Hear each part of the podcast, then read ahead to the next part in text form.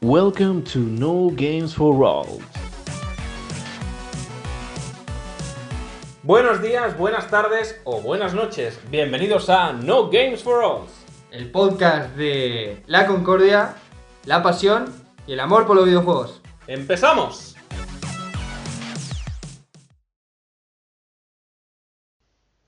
Bienvenidos de nuevo a No Games for All, episodio número 6. Ya hemos pasado la frontera de los 5 episodios, del episodio interminable especial PlayStation 5 que dura 27 horas. Ah, ¿Qué tal chicos? ¿Cómo están todos? Chicos, chicas, padres, madres, abuelos, abuelas. Jedi, Muggles... Exacto. Eh, sí, hoy tranquilos, no, no va a ser tan, tan heavy como la última vez, pero bueno, ya habíamos dicho que al ser un especial y haber tanta información era difícil, ¿no? Y tampoco solo queríamos hablar de una cosa y dejar todo lo que venimos haciendo durante los programas aparte. Pero bueno, si vemos que o creemos que a la gente es demasiado, pues de acá al futuro que queramos un especial, pues tendremos que o una cosa o la otra. Exactamente. Como podéis haber visto, el programa anterior lo partimos en dos partes. Una parte muy centrada en Game Sensations, que es lo, lo habitual en el programa, y Mm. otra muy encarada a la gente que quería oírnos hablando de PlayStation 5. Es muy posible que próximamente hagamos lo adecuado pues para Nintendo y luego para Xbox, Sí, que también sí, se sí. lo merecen. Hombre, y tanto. Y más cuando Xbox creo que próximamente va a presentar ya de buena manera sus juegos y todo lo que nos promete. Y luego si Nintendo pues nos presenta otra vez el Paper Mario, tendremos que hablar de él. Juego que Alan le tiene muchas ganas. Sí, sí, totalmente. Tengo, tengo unas ganas increíbles de jugar este juego. Y yo creo que hoy vamos a retomar las noticias relevantes, que tampoco hay muchas noticias relevantes en el sector, pero creo que tenemos algunas muy suculentas. Así que a por ello.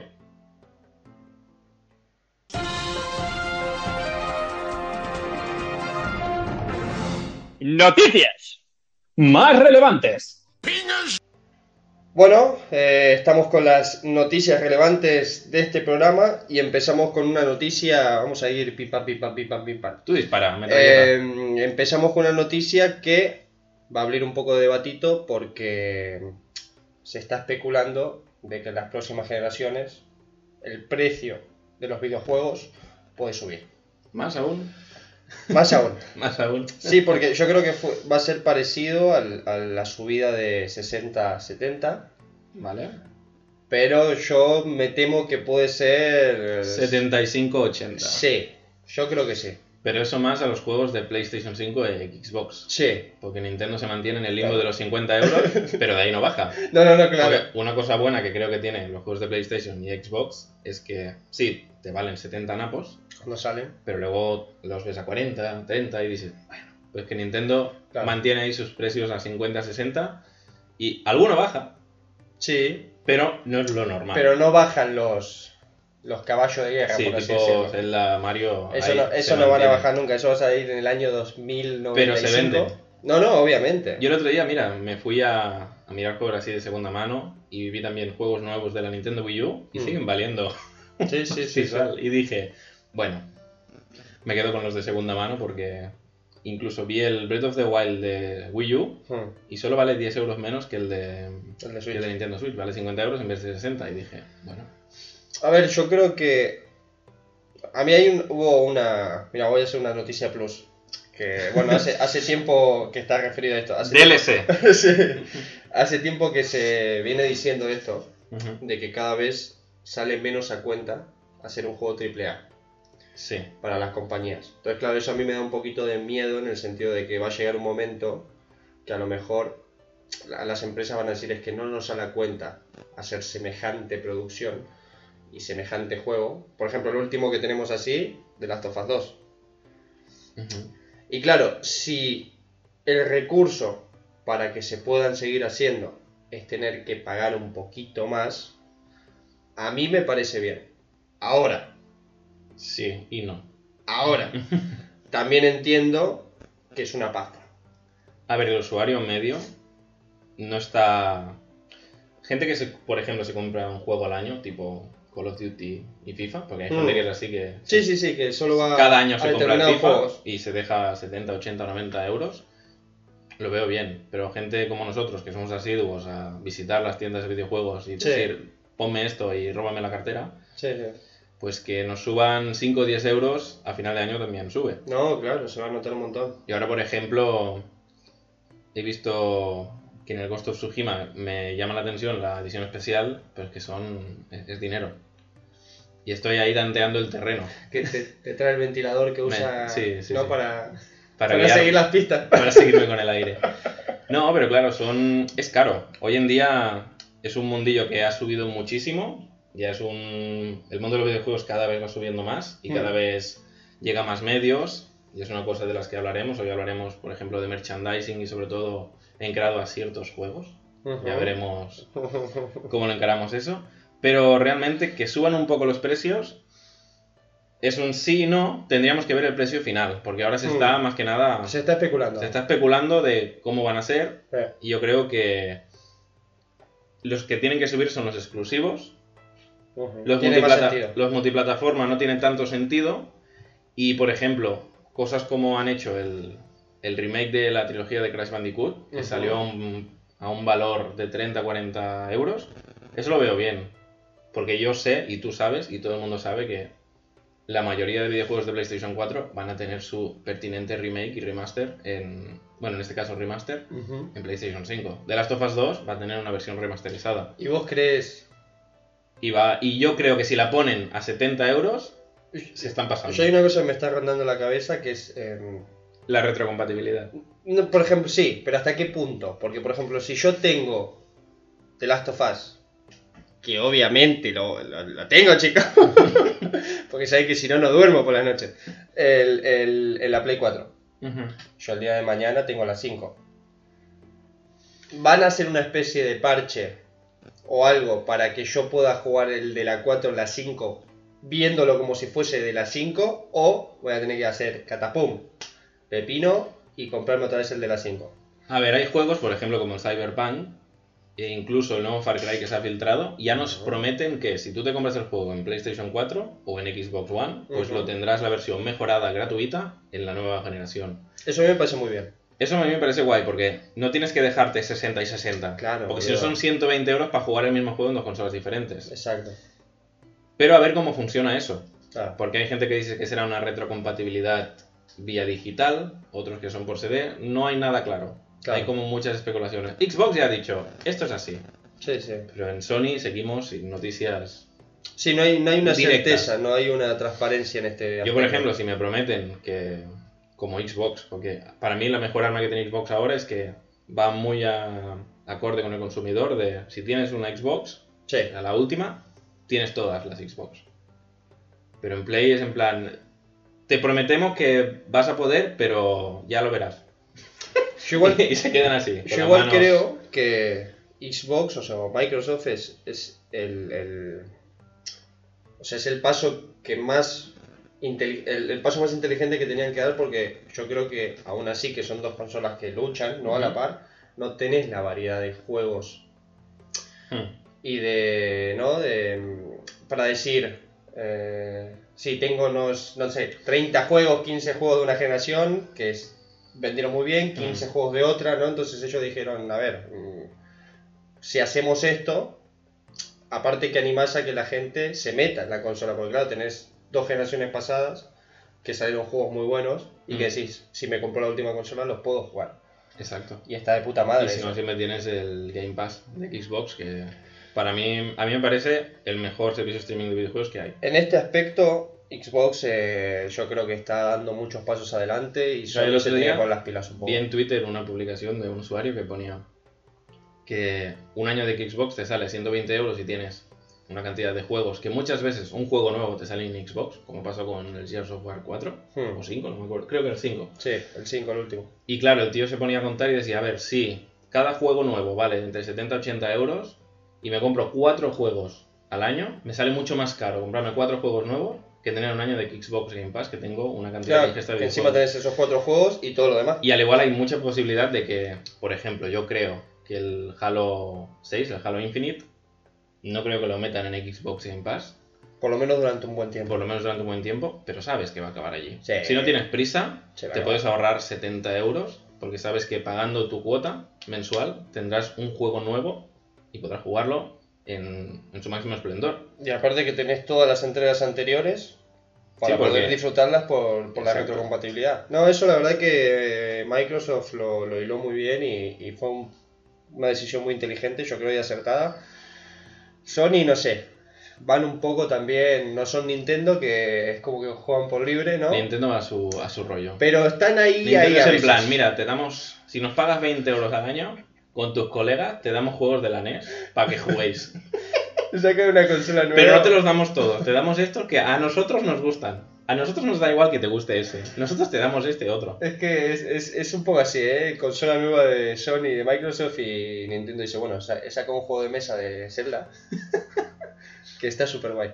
Sí, os lo prometo. Pero A, a nosotros nos gusta. Esperamos que te guste a ti. 60 euros, por favor. Pues bueno, eh, a ver qué pasa. Yo, al igual que Akira, eh, sí y no. Y me baso en el sí, en el que si esto va a ayudar a que se puedan seguir haciendo superproducciones, como la última que, que vimos hasta hace poco, este me sale la de Osos Tsushima, que ya veremos a ver qué tal. Hmm. Pero que yo, yo juego a la, a la consola por, por estas cosas, básicamente. Yo ver, quiero... Tú te compras una consola para jugar los videojuegos. Sí, pero quiero decir, a mí esto es lo que me, me tira y digo, vale. Hmm. Obviamente hay gente que juega por, por, por, por mucha variación de videojuegos, lo que decimos para competir, para jugar multijugador Claro. con los amigos y tal. Pero yo me gusta más eh, disfrutar de estos juegos en solitario o lo que sea, grandes, potentes. Y si eso va a ayudar, vale. Ahora entiendo que hay mucha gente, que es lo que decís vos, que es, es, es plata. Es, es, Es dinero. Es, dinero, es dinero. Y se está convirtiendo ya en un ocio caro. Claro, porque tú imagínate, si esta Navidad sale la PlayStation 5, será la PlayStation 5 que ponle 500 euros, por poner un precio, que Sí, puede ser sí. que sea más, Puede ser que sea más. e- y si te llaman la atención dos juegos, es que es casi una nómina Sí, sí, sí, sí, sí. sí. del ciudadano medio. que No, no, y sí, y que no estamos en una situación Sí, eh, no, de eh. mucha tranquilidad económica como para decir, sí, me la compro y me compro dos juegos y vení Switch también, vos también. Sí. Hostia, eso es una Xbox, pónmela, por favor. Sí, sí, quiero esto, esto, esto, no, nada, es difícil. Pero bueno, chicos, a ver, esto es así. Eh, el mercado lo marcan ellos y al final Sí. si los consumidores lo compran, Es como la gran polémica de en la época de Play 3 y Xbox, cuando nacieron los DLCs. Si siguen habiendo DLCs, es porque porque- la gente los compró. totalmente. Y ya está. O sea, Totalmente. por mucho que te quejes, si 100 personas más lo compran, van a seguir habiendo DLCs. Sí, sí, sí. eso Que sí. ahora se están calmando, porque ahora, como novedad en un videojuego, te ponen, no hay DLCs. Es como la gran novedad, cuando tendría que ser algo normal. Pero bueno, eso es otro tema para otro programa. Pues pasamos a la siguiente noticia, en la que Metacritic eh, mueve ficha y pondrá más difícil el review bombing, eh, más que nada con lo que pasó del- con el juego de Last of Us. Para los que no sepan lo que es el review bombing, es prácticamente a la salida de un videojuego nuevo, Sí. por parte de los usuarios, ir a machacarlo sin ton ni sol, porque no es con mucha objetividad, la verdad. La página web de Metacritic, para los que no lo sepáis, es como la web por referencia de cuando tú, por ejemplo, no sabes a qué jugar o a ver cuántas qué, qué puntuación anda un juego, Mm. tú te pones a Metacritic y tienes como dos apartados. La crítica especializada, que son pues las revistas Hmm. especializadas del medio, le ponen ciertas notas y luego se hace como una media de todas las notas. Exacto. Y luego está la otra parte, que es la de los usuarios, que seríamos pues todos nosotros. Y también se hace una media de todas las reviews. Lo que ocurre es que en el caso de los usuarios, pues la gente le ha empezado a poner ceros, unos, muchos ceros, y claro, si se va sumando que una persona te ha puesto un 10, pero 200.000 personas te han puesto un 0, pues la media del videojuego pues ha quedado como, según los usuarios, uno de los peores juegos de la historia. Es que, claro, vos veías... Por debajo de ET, que es, según la crítica y según todo el mundo, el peor juego de la historia. Bueno, uno de ese, los ¿eh? peores.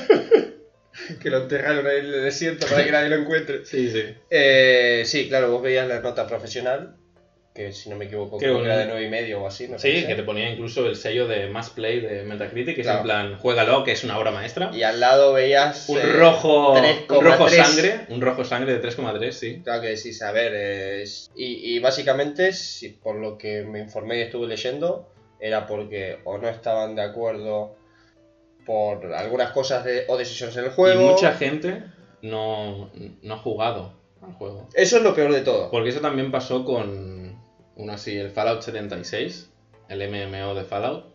Que Bueno, era- pero creo que ahí no. ahí era un punto medio, pero también la gente le metió una caña. sí, sí, más de la que se debería haberla. ¿Y con qué otro? Bueno, ha pasado con muchos juegos que sal- salen así con mucha polémica. Tienen un bombing bastante importante. Claro, ¿qué pasa? Que lo que dice Akira es así. El juego ya antes de su salida. Antes de su salida ya, ya tenía palos. Que ya ya, tenía palos. ya fuimos hablando de esto. Sí, nosotros hablamos En el de... primer programa hablamos de las filtraciones de, de Last of Us 2. Sí, sí, sí. Y claro, todo esto. Después salió el tema de- del crunch. Fueron como muchas situaciones que hicieron que mucha gente, a lo mejor, que estaba informada y que no, fuera ahí con el Olina al odio, con el videojuego. Y claro, yo creo que hay que separar y hay que darse cuenta también el, el poder cuando... Esto es lo que pasa con las eh, redes sociales y cuando cualquier persona puede ir a un lugar y poner su opinión Claro. hay que tener un poco de cuidado porque no es como que, ah, pongo, esto es una mierda y me voy a mi casa a dormir y no pasa nada. No, hombre, Claro. a ver, hay gente que le está dedicando horas, hay gente que está viviendo de esto y claro, ver, de- depende de qué opinión y encima sin ningún fundamento, Mm. claro, puedo decir, pero esto, esto qué es? Son, son, son simios. pero bueno, es eh, la libertad de expresión, chicos, es lo que hay. Sí, pero bueno, Metacritic lo que quiere hacer ahora es como intentar evitar. Sí, No sé realmente cómo lo van a hacer, pero yo no creo es que... tampoco te pienses que van a ser acá. Lo único que quieren hacer es que el primer día que salga el juego no se pueda comentar. Ah, bueno. Pero- Eso, eso va a cabrear más la gente, pero bueno. O sea, que se pueda comentar a partir del segundo, del tercero y tal. Pero claro, yo creo que no va a frenar ese desenfreno de comentarios malos. ¿no? Porque aún hoy en día hay gente que está opinando. Por eso te lo digo. ¿no? O sea, no es, no un tema de cuándo lo tenés que hacer, sino cómo lo haces. Sí. Bueno, pero creo que al final lo que importa es que a ti te guste. Sí, Porque sí. a mí, por ejemplo, mm, cuando me dicen este juego es muy bueno, este juego es muy malo, hasta que yo no lo pruebo, no lo sé. Porque al igual a ti te encanta y a mí no. Sí, sí. A mí, por ejemplo, me dicen, a mí los juegos de estrategia en tiempo real antes me gustaban mucho. Lo que es el Age of Empires, los Warcraft. Ahora, pues ya no me apetece tanto y a veces me dicen, pues juega al Civilization o juega a este que está muy bien. Hmm. Y me pongo a jugar y digo, ya no. Y, y no para eso son malos juegos. Considero que es un juego que está muy bien, pero actualmente a mí no me interesa. Imagínate que a mí ahora soy un fanático de los juegos de coche. Hmm. Y me dices, hostia, Kira, tienes que jugar al The Last of Us. O tienes que jugar al God of War. Y Salen coches, ¿eh? Sí, pero me refiero. No es, no es lo mío. Claro, no es un juego. Yo prefiero pues meterme en el Forza Horizon o en el Gran Turismo antes que meterme con X. Pero no voy a decir, pues como que a mí no me gusta, es una mierda. Volvemos a lo de siempre que es la objetividad. Que Claro. a vos no te guste no significa que sea algo malo. Claro. Y ahí es donde la gente se tendría que ubicar un poquito. O decir, para mí esto es una mierda. Ya está. Pero, para mí. O sea, es una opinión personal. Pero considero que gráficamente, Claro. que no sé qué, que veo que la gente le Exacto, gusta, a está ver, muy bien. Lo juego- respeto, adeu. Es que es, es- es ir contra marea, tierra, lo que sea, porque está, está saliendo un juego que, Bueno, sin ir más lejos, es el... Es el eh, Yo me acuerdo cuando salió God of War, que la gente le hizo un mini review bombing porque Kratos tenía barba. Yo, dejadle al pobre hombre que se deje la barba, por favor. o que tiene un hijo, dejadle. Pero es que no sé, la, la gente, tío... el- O al Zelda. ¿Os habéis cargado la saga Zelda? La han cambiado, pero no se la han cargado. Han hecho una cosa diferente. Yo creo que es un problema este que es un poco serio, porque los fans no se dan cuenta, o sea, el fan ahora mismo se está creyendo... eh, Dios. sí, y encima que tiene propiedad sobre el producto que compra. Mira, yo, yo sigo en Autoridad, Twitter. perdón, no propiedad. Yo sigo en Twitter a Co- Cory Balrock, que es el, de- el creador de- del último God of War, Sí, sí, gran el, el director. Y el tío ponía, pero a ver, si no os gusta el juego, No lo, no lo jueguen, no lo compres. no lo jueguen. No lo juegues, no lo compres, ignóralo. Pero esto es como, como esto, Ponte a jugar a otra cosa. como Es- que estamos haciendo nosotros. Si a alguien no, lo, no, le, no le gusta, tiene toda Yo, por la ejemplo, de considero escuchar. que la última peli de Star Wars es una cagada. Considero que es una buena peli, pero como peli de Star Wars es una cagada. Pero Ajá. no voy todo el día en plan, ¡La peli de Star Wars es una mierda! No, Hatear cada vez que podéis. sí, porque al igual hay alguien que no la ha visto y pensará, hostia, pues es una mierda, Es que es eso. no voy a verla. es que es eso. Y tengo colegas que les ha encantado la peli. A mí no me gustó, pero a ellos les enamoró. Yo la tengo que ver todavía. Pues no lo mires. Y le pegas así al micro toda la mierda. No, a ver, mírala, pero tómate alguna birrita. Ahí. Tómatela como una peli de acción. Es un poco Michael Bay en algunos puntos. Es que yo también soy, no soy un, un gran fan de Star Wars, entonces yo tampoco tiene que ser una película que decís, uff. No, a qué ver, si pedazo- solo has visto las qué pelis, pedazo de coñazo. si solo has visto las pelis y te gustan mínimamente, te va a gustar la peli. Ah, vale. Si eres como yo, que soy un friki, Claro, que, que vas al detalle, que vas que a me la... miro los cómics, las Claro. novelas y vas a la peli, pensarás, ¿qué han hecho? Claro, Ya sos, más Es estricto en ese aspecto. Pues bueno, pues eso de que yo creo que un poco resumen, chicos, y, y en general de que yo antes lo hacía esto. eh, a veces entraba en foros, siempre constructivo, eh, nunca destructivo. Ahora sí que tenía que decir que algo no me parecía bien, no me gustaba, lo decía. Pero una cosa es eso y otra decir es, no compren esto porque es una puta mierda. O peor aún, hacer un spoiler directo del juego para Sí. joder a la gente Se muere este, no lo juguéis. y tú, vale. A mí esto... Buah, voy a cambiar de tema, chicos, me estoy calentando. Chao. Next. Y vamos a la última noticia que vamos a hacer. ¿Cuál es? Y que hablamos... Ah, Hiciste ahí un... un... Ah, te he hecho un mini spoiler de la Nah, noticia nah, no era spoiler, era, era, era la puntita. Era. Que es eh, Kratos y Atreus van a protagonizar el primer libro infantil de, de God of War. Que se llama B is for Boy. Boy. Así que, nada, en ¿Te principio... imaginas que a- a- abras el libro y que... hagas a Kratos? Really boy. cortando con Sí, una sí. cabeza con un machete. Bueno, yo creo que está bien, porque es, es lo que queremos comentar en la siguiente sección. Ya veréis que hablaremos sobre cómo las licencias de videojuegos han salido de los videojuegos y están en muchos medios. Y este es uno de ellos, que se están encarando ya a libros educativos. Y justamente Es curioso, ¿eh? es curioso que God of War Sí, es, cu- es muy se curioso. centre en un libro educativo cuando yo veo más pues cosas como Super Mario, como Crash, como Ah. Sonic, algo más pintoresco. Lo que pasa es que es curioso y me gusta porque es arriesgado, porque es lo que estamos diciendo. Mm. Un juego tan violento, Claro.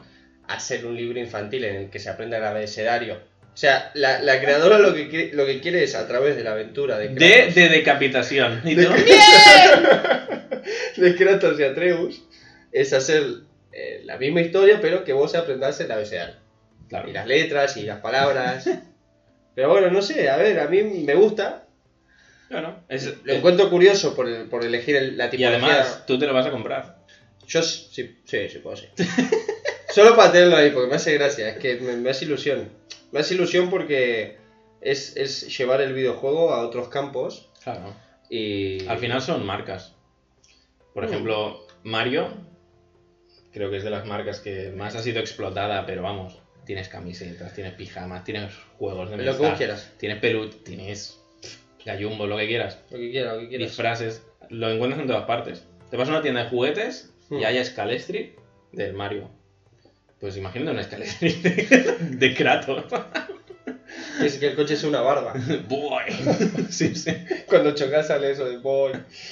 Pues nada, pues estas fueron las noticias, no... Hoy bien, ¿no? ¿Tienes alguna noticia bonus? Tengo En el día de hoy. ¡Oh! Uy, Noticia bonus. Recordation, que encima también, eh, ¿cómo me está guiando aquí? ¿Cómo, cómo? Eh, pues sí, la noticia bonus es que Mario no es italiano. Mario no es italiano, chicos. Ni tampoco americano. Ni tampoco español. Es. Es japonés. ¿Quién lo iba a decir, eh? Con Sí, esos rasgos Con totalmente. esos ojos totalmente grandes, ¿no? con esos rasgos europeos y ese nombre italiano y ese bigote totalmente no japonés. Es Sí. un personaje japonés. Es un personaje japonés. Dice que, de hecho, ponía que Mario no es italiano el nombre. Que lo hicieron para desconcertar. Sí, fue Es una- como cuando Yoshi dijeron que era una mujer y Birdo era un hombre. Y yo dije, pues me parece perfecto. Sí, claro, total. Seguiré diciéndole Yoshi, el Yoshi, no la Yoshi. Y eso significa que la peli de Super Mario de los 80 ya no es canon. Porque Mario Por suerte para na- todos. nació en Brooklyn. Por con suerte Luigi, para todos. Sí, que claro. es su mellizo, pero que se llevan 20 años. ¿Y ahora Luigi qué es? Porque estaría bueno que fuese, no sé, Chino. alemán. Sí. Y luego Yo creo que hacer una historia ahí de... Wario y Luigi son más alemanes que, que Mario y Luigi. Hacer una telenovela, boludo, ¿viste? Y es adoptado Luigi. eh. En la peli, a ver en la peli de Super Mario de Illumination Pictures, a ver cómo lo cuentan eso.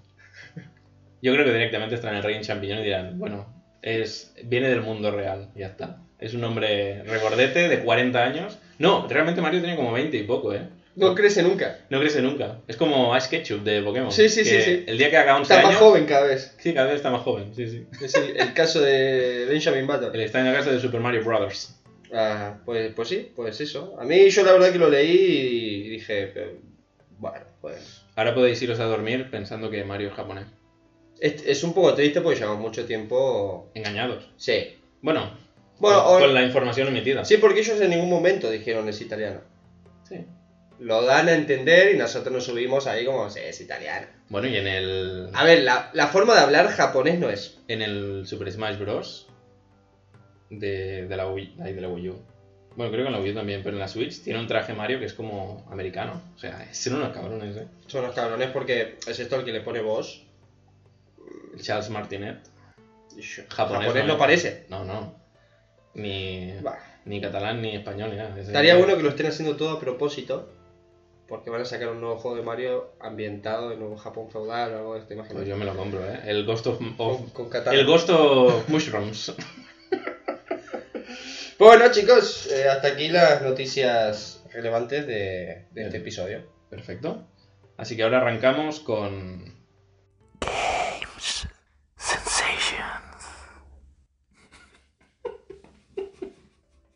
Bienvenidos de nuevo a Game Sensations.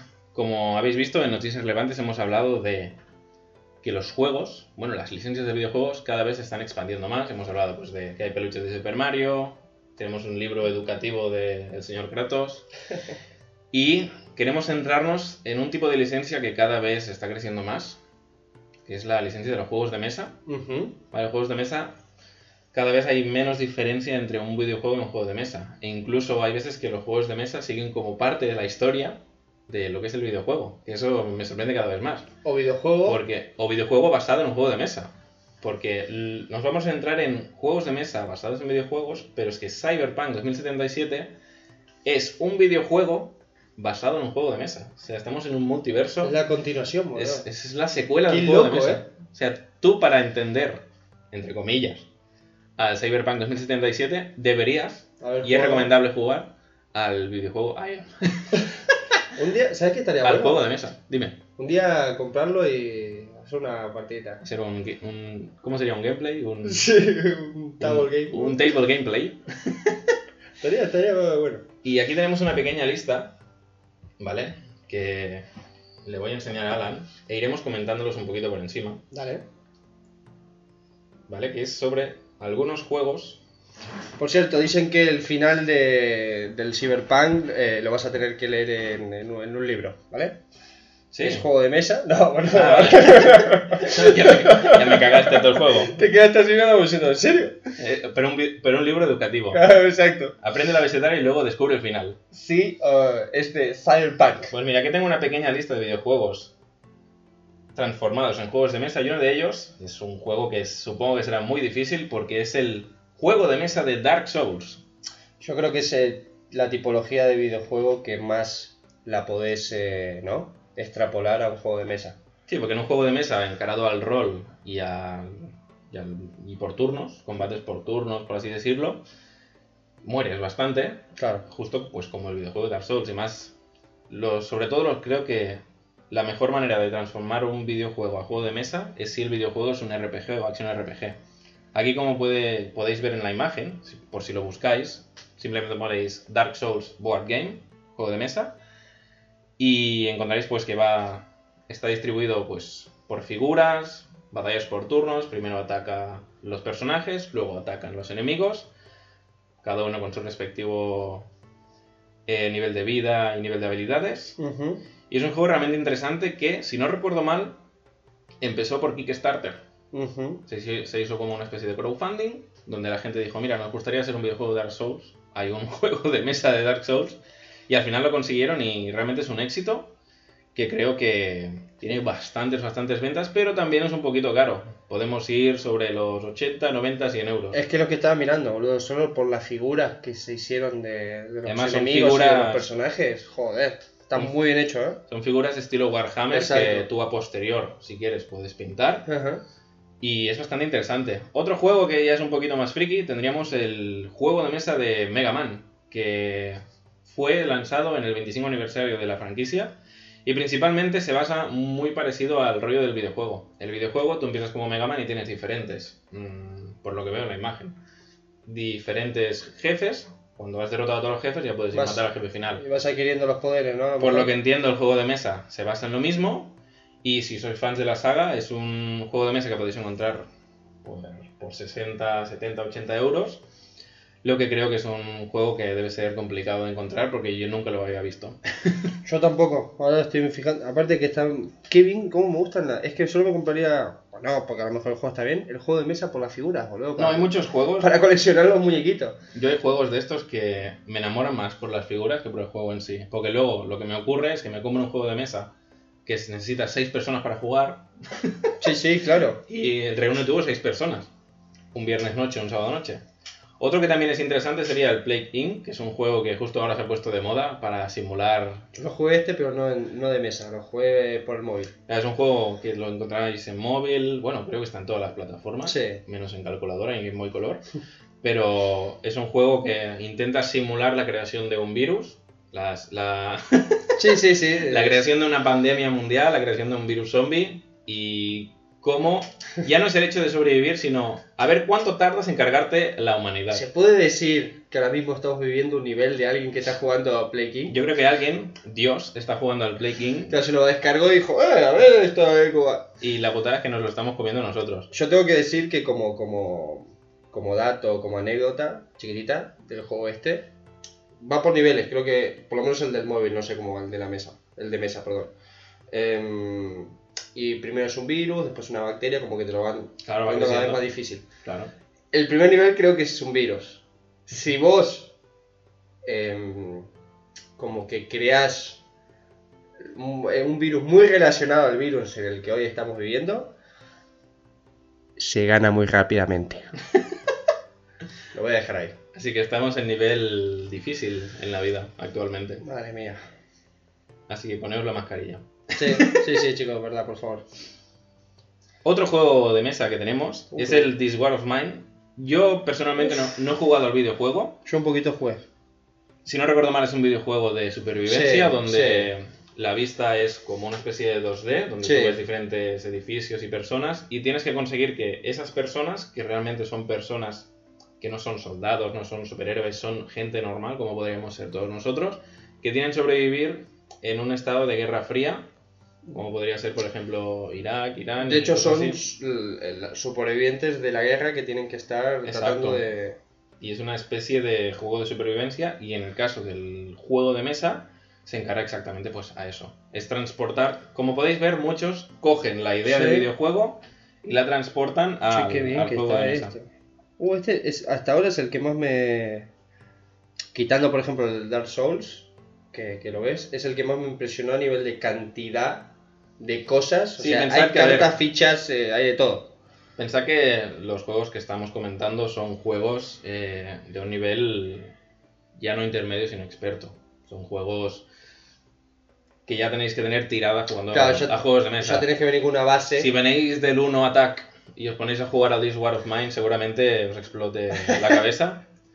Y vamos con el siguiente, que es el Railways World. eh, No te lo puedo creer, boludo. sí, hay juegos de todo. Es lo que queremos intentar expresaros, que al final, si os gusta un videojuego, podéis encontrar muchas cosas de ese videojuego. Podéis encontrar figuras, podéis encontrar juegos de mesa, peluches, lo que queráis. Yo, por ejemplo, soy muy fan de ciertos juegos y tengo ciertas figuras. Pero lo de los juegos de mesa es una cosa que me atrae mucho, porque yo ya soy fan acérrimo de muchos juegos de mesa, que luego Alan y yo os recomendaríamos alguno más a fondo. Ahora lo que estamos haciendo es para que veáis hasta dónde llegan los videojuegos. Y este es principalmente, me hace pensar un poco al Catán, porque es un juego como de simular Lo que estaba viendo, sí. a... Bueno, que estás creando una vía de tren, ¿no? En este caso, el Railroad. Es, es entre Catán y, y un poco Monopoly, ¿no? Este, sí, este juego de mesa que- creo que está basado en un videojuego que ya tiene sus añitos, ahí por el 2000, 2000 y poco. Y tienes, por ejemplo, el, el. ¿Cómo se llama? El del parque de atracciones, este es el de trenes, luego está el de crear un show. Luego ya hay variaciones como el de Jurassic Park, no sé si lo Sí, viste. sí, sí, El sí, Jurassic sí. Park creo que es Evolution. No, eso es la película. El Jurassic Park Tycoon creo que se llama. Que tú podías hacer literalmente el parque jurásico. No sé si lo dijiste mal, ¿eh? O, o puede ser que el Evolution exista, pero sea otro tipo de juego, no creo sé. que es el de móvil. Pero principalmente es crear, en este caso, si nos centramos en el de Jurassic Park, crear un parque de jurásico donde viene la gente, te da ingresos, haces atracciones. Es como un Sims, pero a nivel empresa. Sí, es como un SimCity muy evolucionado. Y tenéis, tened cuidado si se os escapa un T-Rex y hay gente por las calles porque Claro. se los comen. Se hicieron tres películas con eso, así que imagínense. Sí. Tres películas y estamos siguiendo. Y tenemos el Age of Empires 3, The Age of Discovery. Yo soy muy fan del Age of Empires 2 de ordenador. Y ya conocía yo el Age of Empires de sobremesa. Y como podéis ver, si estáis viendo la imagen, si nos lo describimos, es muy parecido a lo que viene a ser como un Risk. El Sí, sí, rollo sí, sí. este De hecho, los colores y todo es... gestión de recursos, infantería, eh, voy a la guerra, pierdo con cierta probabilidad. Obviamente, si te envío yo a 25 personas contra una, no hay probabilidad que supere eso, vas a, a menos perder. que sea Kratos, esa a menos persona. que sea Kratos o algún personaje del Dynasty Warriors. Pero es un juego realmente interesante si os gusta el rollo Risk y además jugasteis en su día Age of Empires. A ver, todos son juegos, chicos, que normalmente la duración es bastante... Sí, no esperéis jugar Sí, media hora y hasta la partida. Como os hemos dicho, no es ni un uno, ni un solitario, ni nada. Son juegos de quedar con cuatro o cinco colegas. Tomaos vuestro tiempo, porque son juegos que duran y podéis estar tranquilamente toda la tarde o toda la noche. ¿Se puede comparar la duración de los juegos de mesa con nuestros especiales de podcast? Creo que nuestros especiales duran más. Vale. El siguiente es el Sid Meier Civilization. Es un juego que creo que van por la octava entrega. Va de lo mismo, ¿no? tropecientos. Y el Civilization es como hemos dicho anteriormente, como podéis ver, todos son de gestión. Este me hace pensar, por ejemplo, al, al juego de mesa clásico, clásico, el Sí. Ciuda- Ciudadelas. O No, incluso, no desconozco. Por ejemplo, el Catán. Sí. Rollo de Pues sí, gestión a de, mira, yo hago esto, te ataco, o podemos hacer una, Una alianza. una, una alianza comercial, luego la rompo porque me has jodido, voy a Claro. hundirte la vida. La vida misma, la vida. Sobre todo pensad que el mayor enemigo de los Civilization es Gandhi. Si, si en el Civilization os hacéis enemigos de Gandhi, puede crear un arma nuclear y destruiros. Es un pequeño easter egg que tiene, que siempre me ha hecho mucha gracia. Lo que me preocupa un poco ahora que estoy viendo, pues claro, ustedes no lo están viendo chicos, pero la imagen ahí un, está el juego y la, y la los bueno los que lo están jugando tuvieron que juntar como nueve mesas para claro, o sea, a lo mejor si se compran este juego tienen que tener un salón americano para jugarlo, Es porque verdad. boludo, ¿cuántas mesas hay acá? Muchas. ¿Cuántas? Si, nueve busca- mesas. si buscáis una imagen, si estáis en el coche no lo miréis porque vais a chocar, pero cuando lleguéis a casa buscar Sid Meier Civilization, Eso. juego de mesa, veréis que es un juego que necesitas un despliegue de medios impresionante para poder jugarlo. Es increíble. Hasta los tíos están arrinconados, en plan, ojo que hago la foto gran angular porque es que no cabe el juego de mesa. Es que ves a la gente de pie jugando, porque claro, con la parafernalia de las mesas.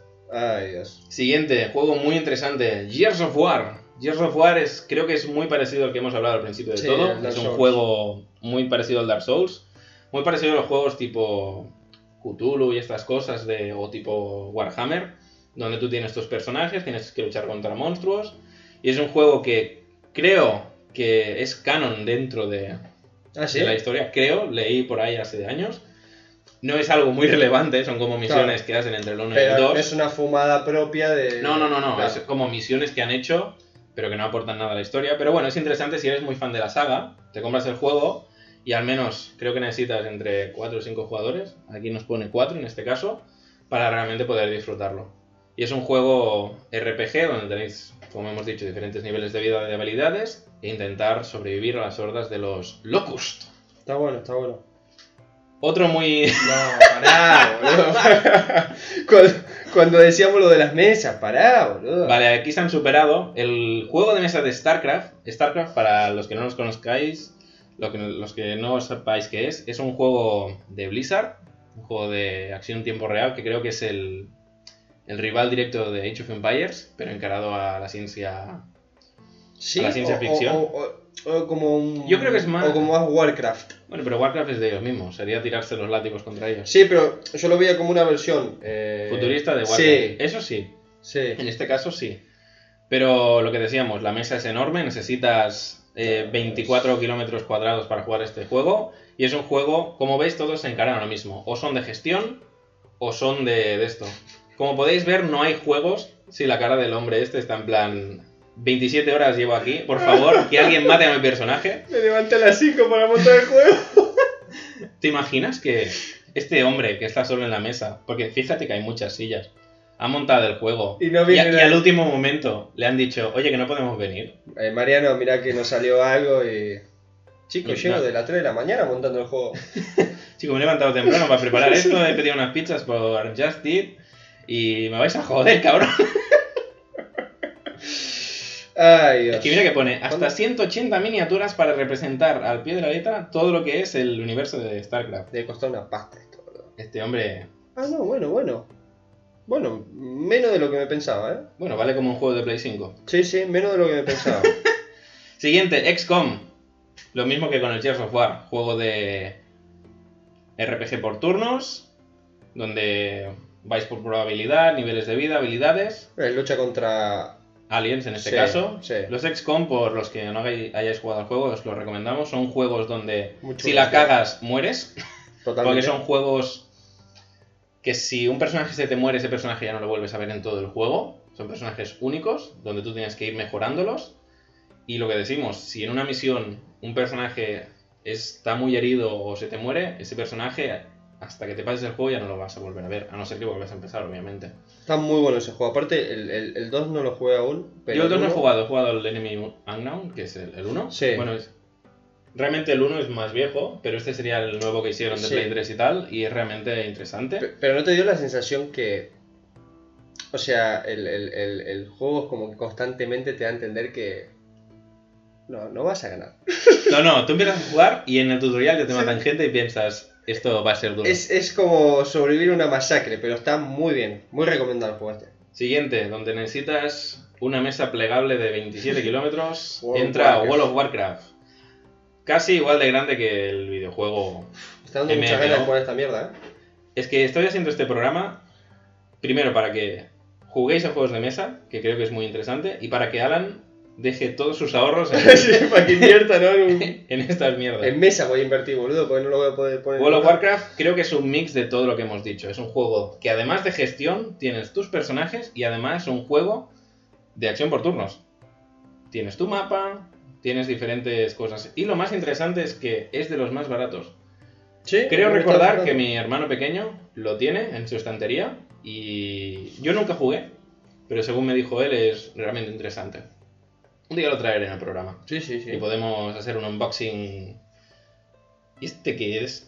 El, el Rampage, boludo. Ah, hostia, sí, de los monstruos. No. Rampage es un juego de los 90 donde tú construías, bueno, controlabas a un monstruo y tenías que destruir diferentes edificios. Qué buena onda. Y este es realmente interesante porque salen los mismos creadores explicando el juego y principalmente tienes que elegir un monstruito y creo que es un juego que podéis, incluso si tenéis hijos o así, podéis jugar porque es un juego un poquito más familiar. Ya no es tan hardcore que tienes que quedar con tus colegas frikis para jugar los Dungeons and Dragons. Y supongo que la violencia la habrán. Sí, será un poco...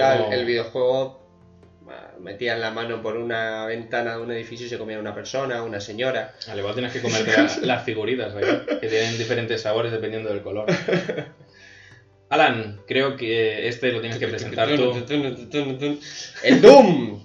Qué juegazo, ¿eh?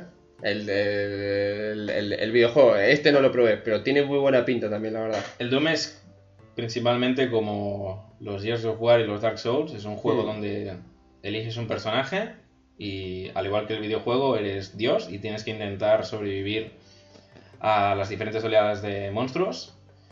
Y principalmente es como lo interesante que tienen estos juegos, por lo que entiendo, yo he jugado a juegos así, y es que el tablero tiene como diferentes versiones, porque si, si os fijáis, si veis la foto, o Alan, tú que la ves ahora, tiene diferentes encajes. ¿Qué significa? Sí, que va siendo En cada proceduralmente, ¿no? Exacto, es como si jugaras a un juego tipo. A un No Man's Sky. tipo No Man's Sky o Blinding of Isaac. Donde los niveles cada vez que juegas, o cada vez que vas a, en el caso de No Man's Sky vas a un planeta diferente, son niveles diferentes. Así que eso es bastante interesante porque le das una rejugabilidad. Porque muchos juegos de mesa llega un punto que los has jugado tanto que piensas, pues vaya, ya no hay Sí, más. ya está. Ya, Y creo que se están poniendo de moda muchos, video, muchos juegos de mesa encarados a esto, donde puedes ir cambiando Me has acordado de la, la mansión de. de los monstruos. Carnaval Sí. de monstruos. No, ese que es. Y encima me parece que es. em, La mansión de la locura. Sí, Sí, por que eso. es que Cthulhu y todo esto. Cthulhu, y, es- y el mapa te lo va indicando la misma aplicación y va cambiando Claro, siempre. Está buenísimo. Exactamente. Este es del rollo este, no creo que sea tan denso como Las Mansiones de la Locura, un juego totalmente recomendable, la verdad. Y el siguiente, Hostia, no es fácil de encontrar a la venta, ¿eh? no, la mayoría de juegos estos vais a tener bastantes problemas para encontrarlos. Algunos son caros y los vais a encontrar, y algunos, como por ejemplo el de Doom, es espabilados porque es un juego Lo importante es que tengan mesas, chicos. Sí, comprad, vai- vais a Ikea y le dices, necesito 20 mesas, la más barata que tengas, es para jugar a- al StarCraft, por favor. Llaman a seguridad y te echan del lugar. Y Resident Evil, The Deck Building Game, es un juego de cartas, ¿vale? Muy encarado al juego que yo os voy a presentar luego.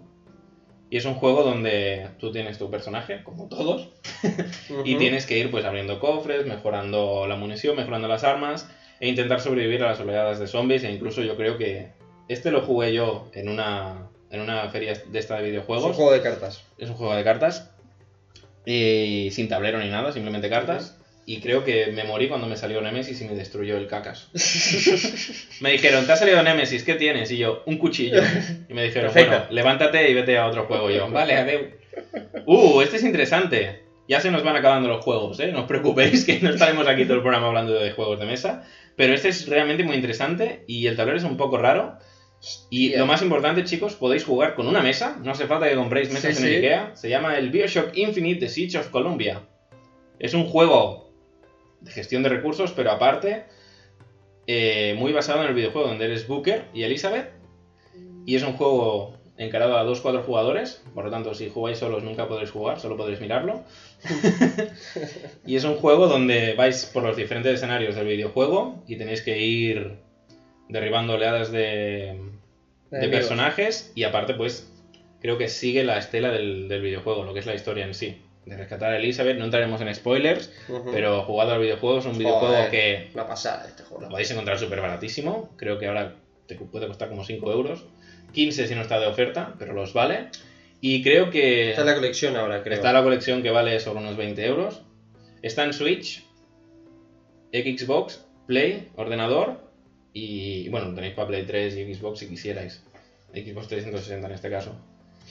Pero es un juego totalmente recomendable. Yo soy muy fan del primero, del Bioshock 1. Hombre, es que el primero. Tengo muchos recuerdos buenos del primero, me gustó mucho. El 2 me tambaleó un poco porque lo veí lo vi un poco más lento porque eras un Big Daddy, que ya veréis lo que es. Y el Bioshock Infinite me encantó. La verticalidad de los escenarios, todo lo que es moverse y Elizabeth es un personaje secundario. Quizás no a nivel de Atreus y Ellie, porque salió mucho antes, la pobre, pero es un personaje súper interesante que te ayuda y sufres por ella. Y vamos acabando llegando a. a Pac-Man. Un juego de mesa de Juego de Pac-Man. mesa de Pac-Man. Qué buena onda, cómo me gusta esta, esta mierda, che. Tablero pequeño, por lo tanto podéis jugar con una mesa. Y necesitáis, eso sí, 2, 3, 4 amigos. Y es un juego realmente extraño. Joder, sí, porque no sé cómo mierda se juega esto aquí. Principalmente lo que nos pone aquí.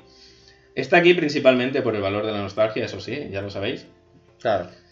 Pero básicamente lo que intenta es trasladar eh, un nivel de Pac-Man. un nivel de Pac-Man a un juego. Donde veis las diferentes bolitas y en el caso que cojáis la bolita amarilla, que era la bolita que brillaba, podéis comer los fantasmas fantasma. y coger puntos.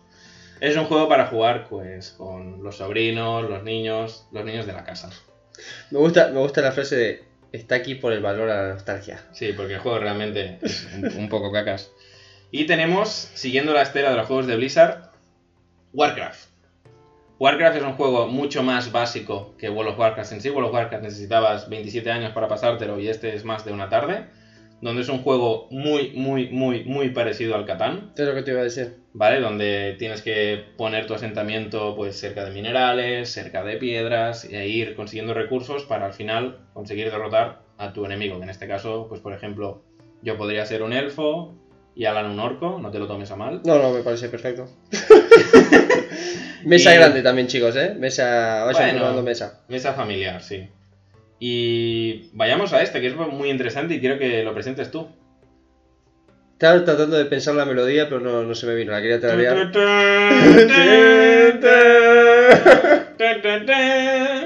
Oh, muy bien, muy bien, aquí Eh, bien, eh. Me vine arriba, ¿eh? Pues el juego del Uncharted. Y básicamente también es parecido a esto de, de ataque, ¿no? De cartas, de matar enemigos, supongo, y subiendo de nivel.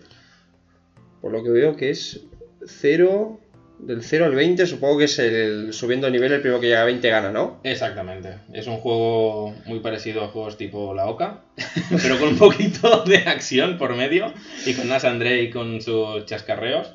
Y principalmente es de ir consiguiendo tesoros y subiendo de nivel, por lo que yo entiendo. Sí, Vale, es un matando juego- enemigos, subiendo esto que te sumen puntos y te vas moviendo como, en- como es en un tablero muy sencillo. Súper barato, lo podéis encontrar por 20 euros, eso sí, solo por tiendas americanas.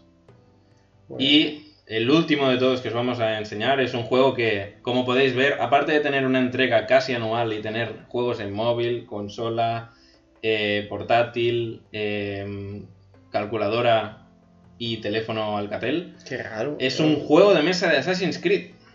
Un juego de mesa que, por si no lo entiendes, yo creo, ¿vale? Por lo friki que soy, que es un juego donde va por probabilidad y tienes que ir moviéndote y esquivando a enemigos. Tienes que conseguir uno- un artefacto, que en este caso sería, como siempre, el artefacto del Edén, Hmm, el fruto del Edén, que le dicen ellos, Exacto. donde tienes que ir esquivando soldaditos, eh, conseguir aliados, vamos, como el juego, pero transportado a un juego de mesa. Un poquito raro, la verdad. Como Yo el juego, pero sin toda la acción que hace que te fumes el juego. Y tampoco te puedes agachar. Es- es- es- Y creo que ahora que ya hemos comentado diferentes juegos basados en videojuegos, queremos presentaros dos juegos de mesa, cada uno. Creo que lo más apropiado es que Alan empiece, porque tiene juegos realmente interesantes que os van a gustar. Y arranca con ello, Alan. Pues yo el primer juego que tengo, ay perdón, que traigo, perdón, para, para explicarles y para ver si, si les pica el gusanillo y, y se lo compran y quieren jugar.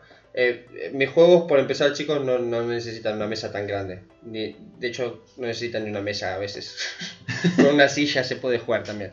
Podéis tirar las cartas al aire. Exacto. Eh, y traigo, ya que estábamos, venía- veníamos hablando de juegos de rol y todo esto, traigo un juego de, de que más que de RPG, es un juego donde tú adquieres un rol dependiendo de la carta que te toque. Vale. Se llama Lobos de eh, Hombres Lobo de, de Castro Negro, ¿vale? Es un juego que... Ojo, ojo con el nombre. Sí, sí. de- ¿Puedes repetirlo? Hombres Lobo de Castro Negro. Vale. Antes haznos el spoiler de que es un juego que tienes que jugar con gente, ¿verdad? Sí, a ver, yo tuve- No juguéis con vuestra pareja o con un colega, necesitáis gente, un Yo- grupito de amigos. el, que, el, que, el que yo tengo es a partir de 8 personas. O sea que, claro. Hemos jugado una vez Y, porque conseguimos reunir a ocho personas. Y claro, es de 8 a 16. Obviamente son juegos que cuanto más sean, Más interesante. más se disfruta y las partidas son más largas. son Básicamente hay un, un cuentacuentos o un narrador, como lo quieran llamar, que es el que más o menos lleva la batuta Vale. y la voz cantante a la hora de, de llevar la partida.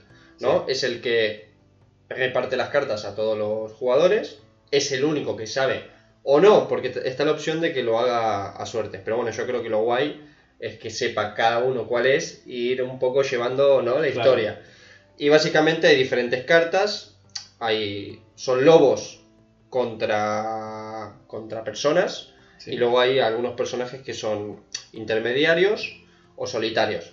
Básicamente, el juego se basa en que durante. Tú no, tú no tienes que.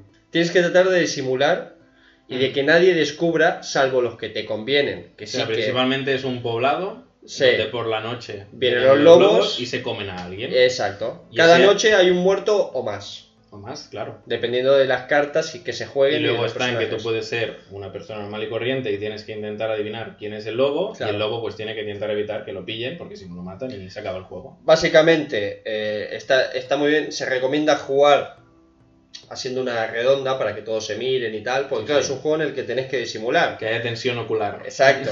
que no tenés, si vos sos lobo, no, no te conviene que sepan que sos lobo. Porque el pueblo a la mañana te va a votar a vos. Y vos por la mañana te tenés que hacer el, el humano. Porque, claro, también tenés que votar a. es- Está muy bien, es muy de. mucho de ingenio.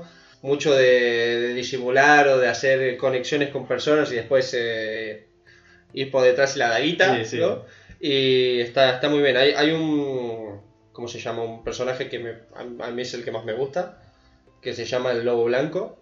Que es el único lobo que tiene que cargarse a los humanos y a los lobos. Es eh, Doom Guy. Sí, sí, sí, exactamente. O sea, ese, el objetivo de, ese- de esa carta es ser el último superviviente de la partida. Sí. Y me parece espectacular. Cuesta ganar con ese personaje, ¿eh? porque yo una vez lo fui y me destruyeron en nada, pero porque me vieron la cara de cabroncete. Pero claro, está buenísimo porque ya entre los lobos hay desconfianza.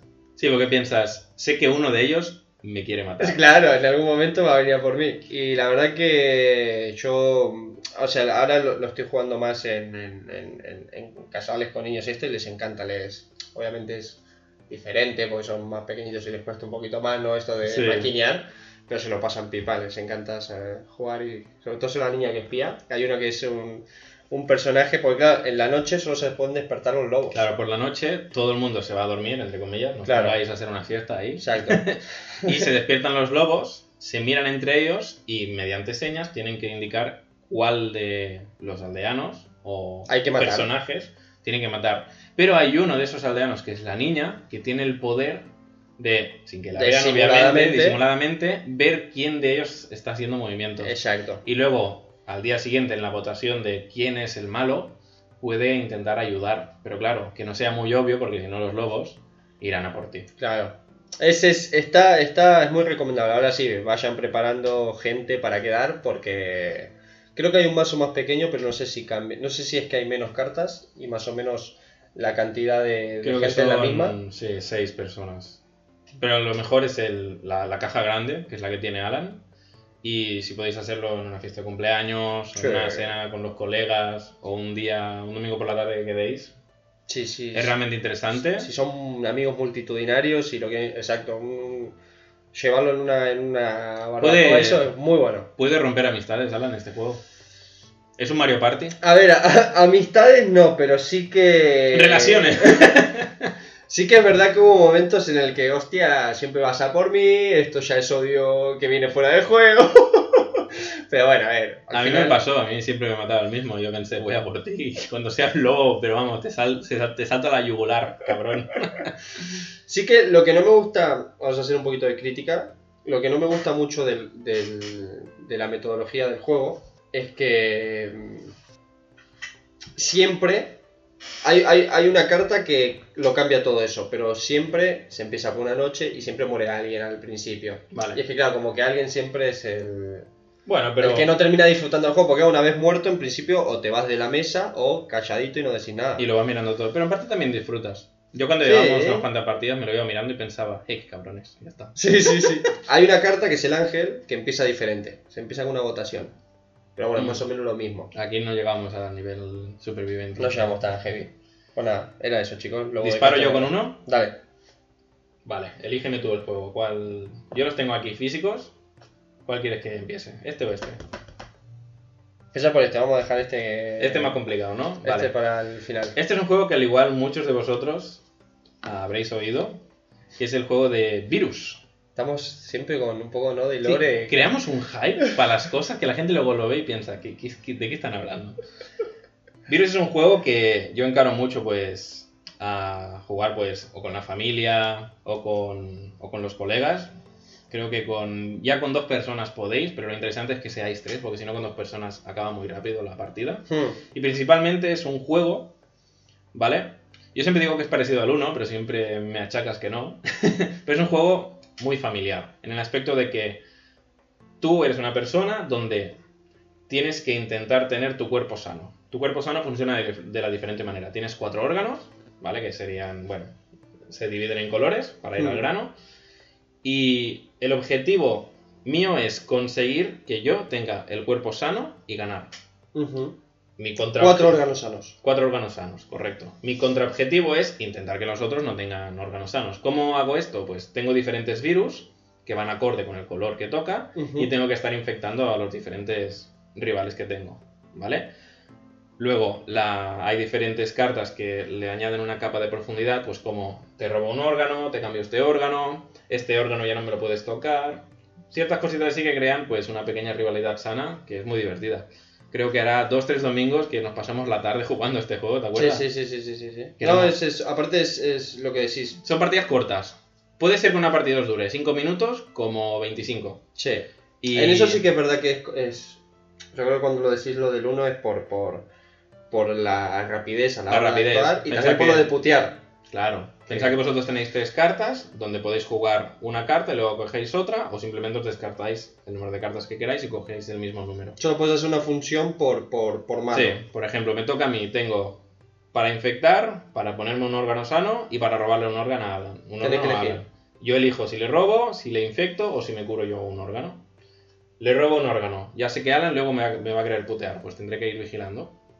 Y realmente la gracia es esa, de crear una rivalidad o incluso a veces cuando ves que alguien está ganando, hacer una alianza temporal para putearle y luego seguir con el juego real. ¿Cómo te gusta? Realmente- las alianzas temporales? Las eh? alianzas temporales es lo mejor que hay en este juego.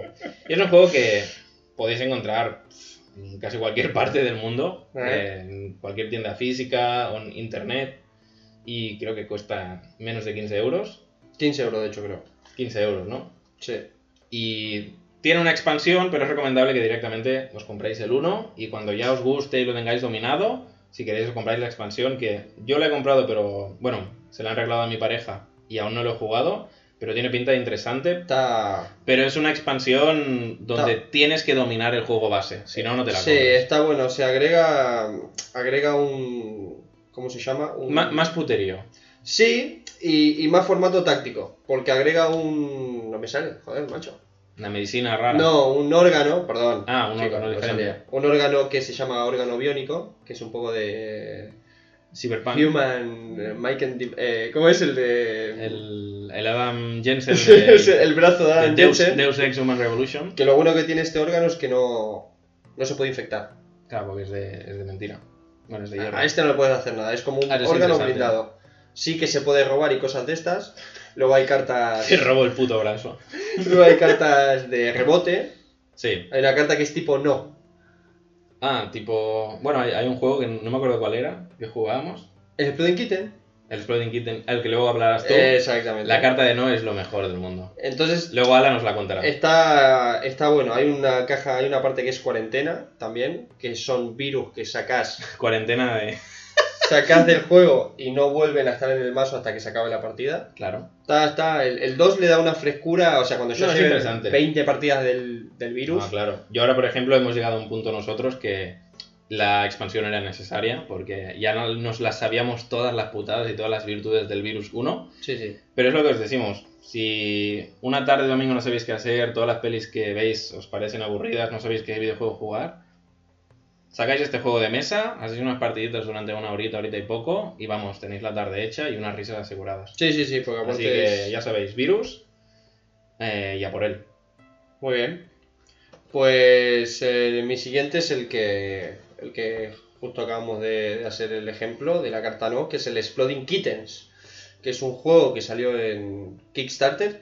Mm. Ahora no estoy seguro, pero me parece que uno de los creadores estaba metido en la página. Esto es- Newgrounds. sí, es muy de viejos, eh, muchas. Newgrounds es de la época de Miniclip, Sí, minijuegos.com. De cuando Algunos de vosotros sabréis lo que es. Cuando vosotros ahora estáis jugando a juegos de móviles gratis, los así más jovenzuelos, nosotros jugábamos a miniclip.com, a minijuegos, y había incluso sagas, ¿te acuerdas? Que había... Joder. Yo me acuerdo de uno que se llamaba el Food Ninja, Vale, ya sé que ya sé que tenía tres juegos y con historia y un modo y madre. Sí, sí, sí. Y sí. claro, eran juegos totalmente gratis, Bueno, de hecho, de, de navegador. Newgrounds salió eh, de Vindy Fog Isaac, o sea, es un poco de. Claro, Newgrounds este. creo que es de la época esa la que, la que más.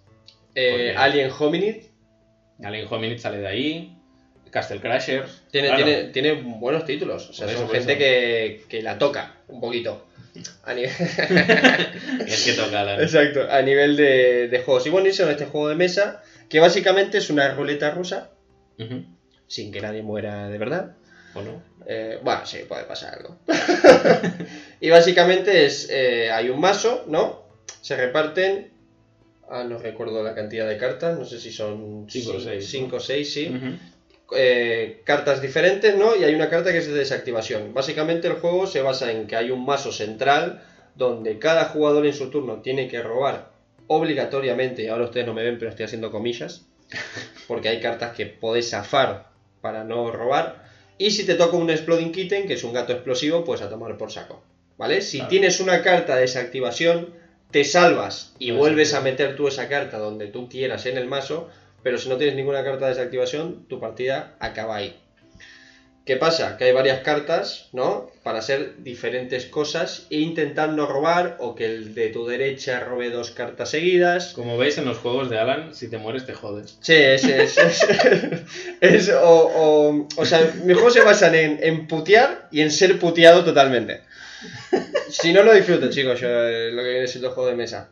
Y está muy bien porque es como el virus que acaba de explicar Akira, son partidas rápidas, partidas entretenidas, partidas que, que, que mola jugar con colegas y, Sí, y sí. putear. Y son partidas que, al igual que el virus, o te duran poco o te duran bastante. Y cuando duran bastante es cuando molan más, porque hay una tensión en el Sí, ambiente sí, sí. de a ver quién se lo come. De esto de tensión es, es, es verdad que pasa cuando ya, por ejemplo, quedan dos jugadores o, o Claro. de esto y sabes que hay, creo que es máximo cinco jugadores y hay cuatro cartas de Exploding Kittens. Entonces siempre tiene que haber una, una carta de explosión menos que de los jugadores que son para que quede uno vivo, obviamente. Claro. Eh, y claro, estás ahí en la tensión de que sabes que te la vas a comer sí por sí, pero por eso es bueno de... Vos podés jugar las cartas que vos quieras en tu mano. Pero se recomienda no quedarte sin, sin muchas cartas porque claro, Claro. después más adelante no te vas a poder defender, no vas a poder atacar. Está muy bien, chicos. Eh, a mí la verdad que fue un juego que busqué por internet porque tenía ganas de comprarme un juego nuevo, me apareció este, leí, eh, me informé un poco, vi lo de Neogrance y dije, ¡ja! De cabeza. Y es un juego también baratete. Sí, sí. Cuesta 14 o 15 euros, creo sí, que también. por ahí. Parecido un poco más de 10 euros. Sí, y también yo lo he visto en muchas tiendas de, bueno, jugueterías, en tiendas tipo snack, ahí te lo encuentras. Ahora salió una versión, bueno, ahora, ahora no, hace... Sí, el Not Say... sí, bueno, que Not es una versión como muy... eh, eh, así. Es un poco subida de tono, tocando temas así un poco... Bueno, si les gusta, está bien, hace gracia. Pero el juego es el mismo. El juego es el mismo, cambian los dibujitos y Sí, poco más. es un poco más eh, faltón. Y Pero mi bueno. juego de mesa, el último que os voy a enseñar, es el portal de Moltar. Este juego me gusta mucho, ¿eh? Este, este cuando lo encontramos con mi pareja fue, fue la clave. Bueno, realmente yo juegos de mesa ya había jugado un- años antes, pero este me volvió a crear la, la vena de, de quiero jugar. quiero Sí, jugar. sí, sí, a mí este me gusta mucho. Lo compramos con mi pareja en plan, vamos de viaje, que creo que era nuestro primer viaje y no sabíamos eh, cómo encarar la- los momentos muertos, aparte de llevarnos la tablet y ver alguna serie, ya me entiendes, los Sí, momentos claro. muertos de por la tarde, entiendo. no por la noche. Vale. Y, Spoiler. y fuimos a una juguetería, spoiler, fuimos a una juguetería y le dije, necesito un juego, pequeñito, pero entretenido. Y el tío se quedó, ¿qué me está contando este hombre? Y íbamos mirando y él nos iba explicando juegos, los Mm. típicos, ciudadelas, cosas así. Y vi este, la portada, que sale así un dragón blanco, y le dije, oye, ¿y este? Me- a ver, este es bastante interesante. Me lo contó así por encima y le dije, dámelo.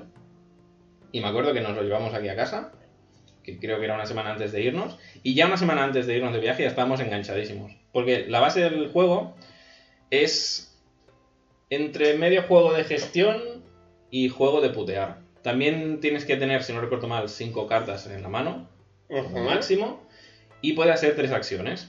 ¿Vale? Tú, por ejemplo, al igual como indica el nombre, tienes un portal y en ese portal tú tienes que ir invocando monstruos.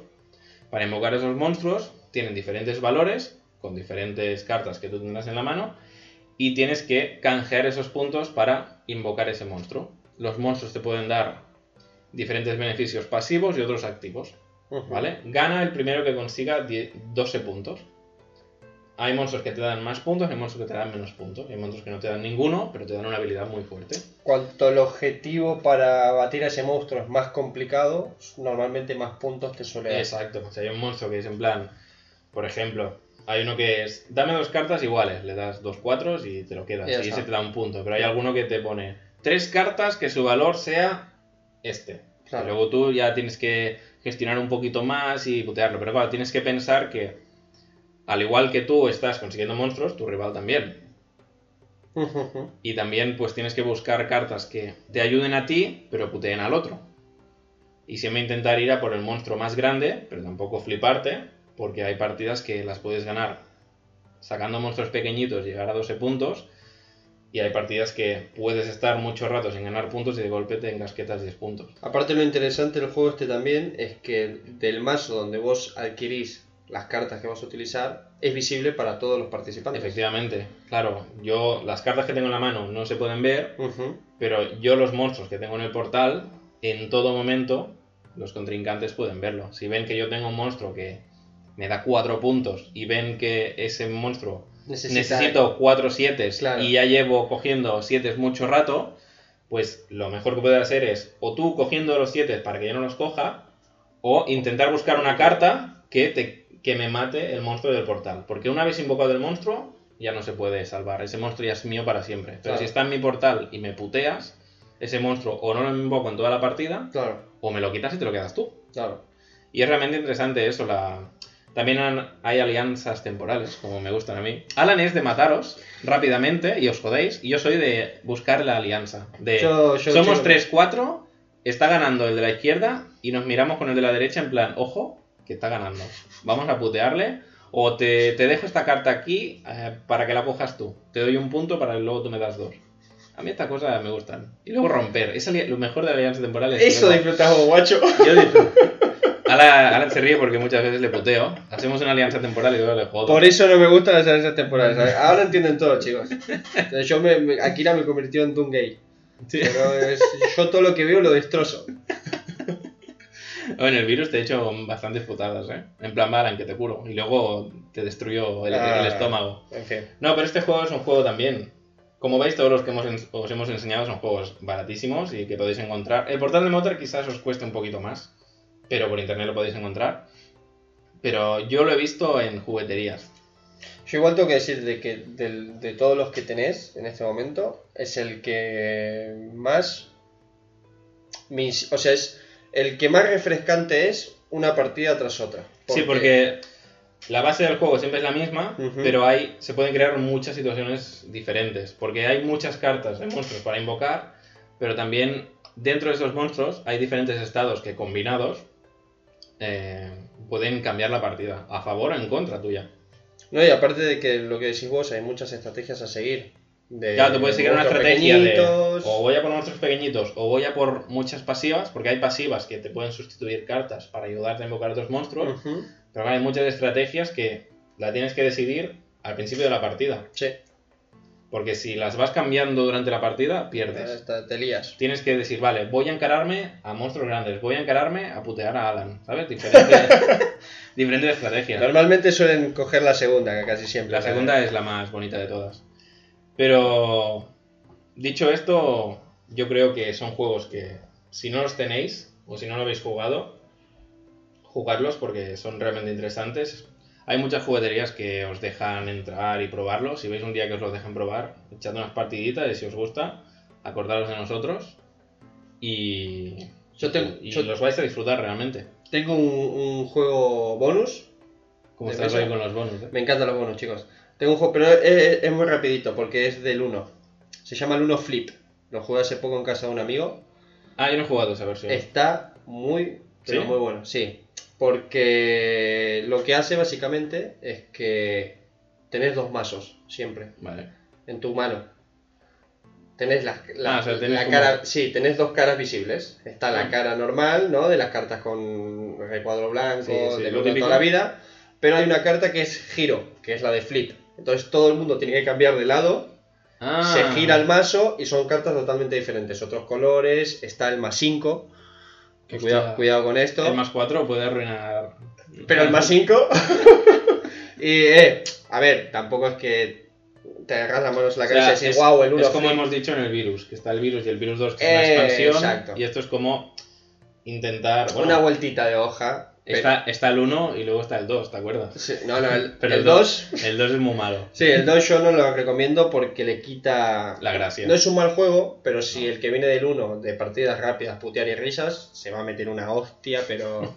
pero mal. Que fue lo que me pasó a mí, chicos. No, yo jugué el 2 una partida y dije, bueno, va, saca el 1 porque. Sí, sí, totalmente. Y nada, esto de que también el, el 1 flip, eh, así para partidas rápidas y graciosas, muy recomendado.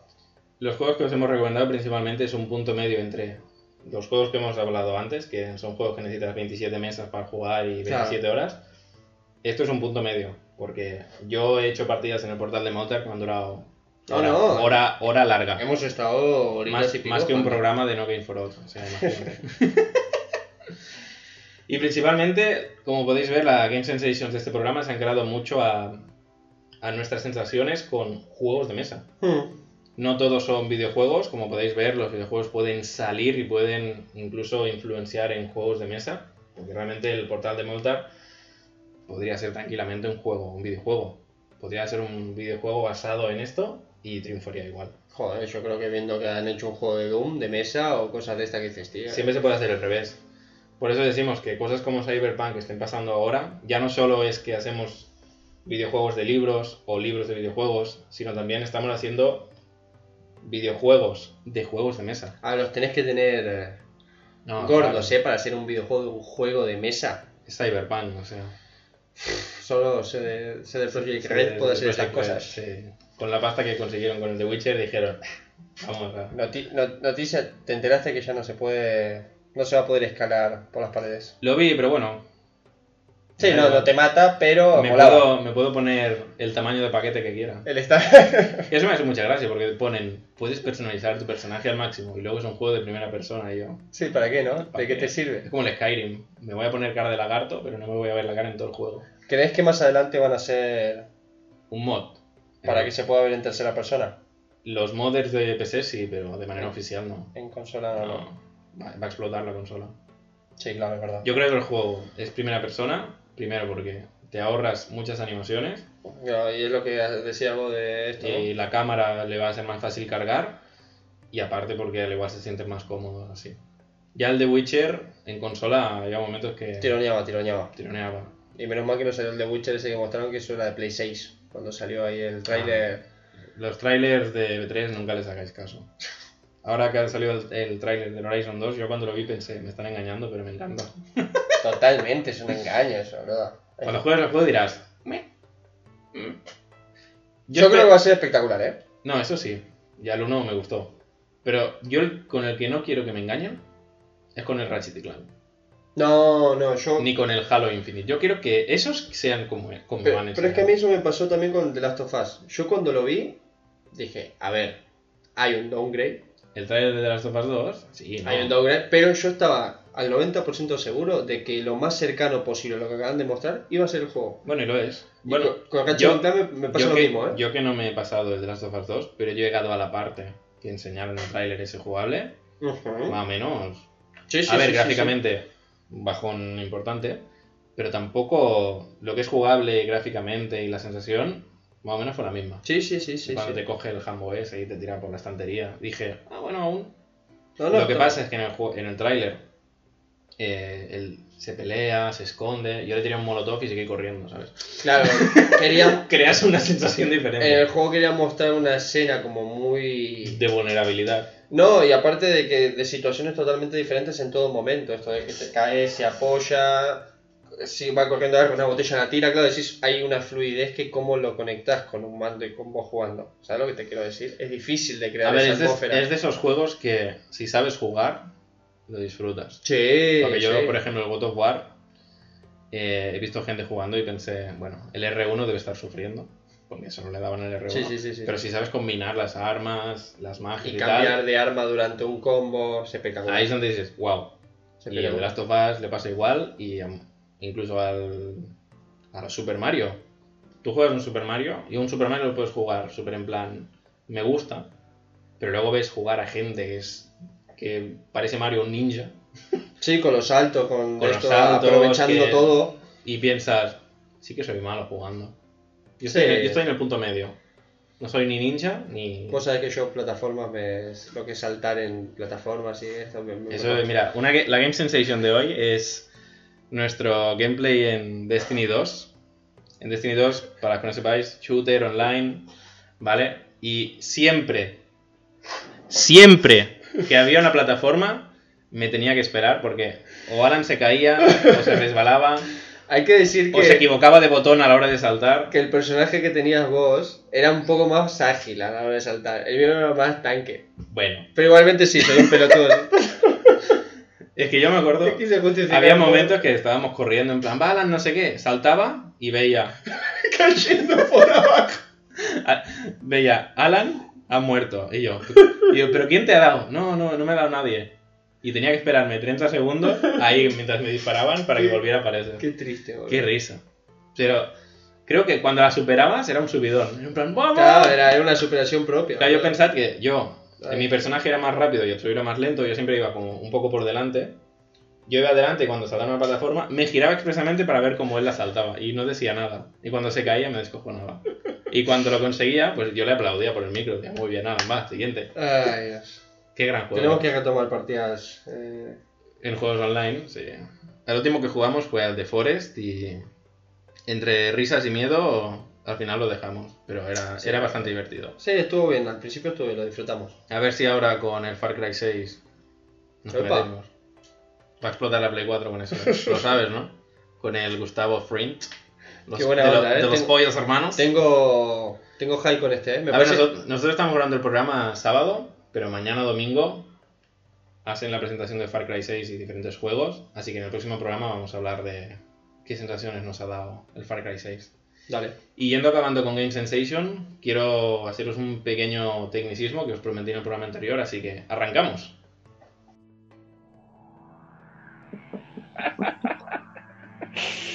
Tecnicismo.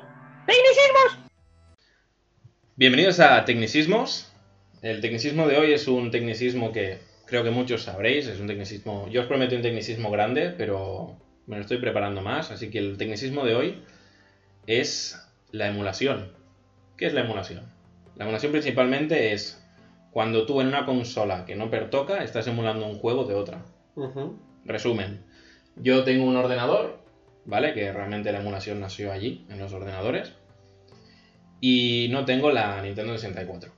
Pero me gustaría jugar a Ocarina of Time o al Conquer Bad Food Day. ¿Cómo lo hago yo? Pues hay diferentes programas, ¿vale? Que son emuladores, donde lo que realmente está haciendo la consola es transformar a tiempo real el código del juego para que pueda funcionar en el ordenador. O sea, principalmente si yo le pongo el Conquer al ordenador, el ordenador está todo el rato diciendo, vale, este código de Nintendo 64 lo transforma en ordenador y esto lo hacen en milisegundos. Y tú estás emulando y simulando que estás en una Nintendo 64 virtual. Y lo bueno que tiene eso es que tú puedes jugar a ese juego.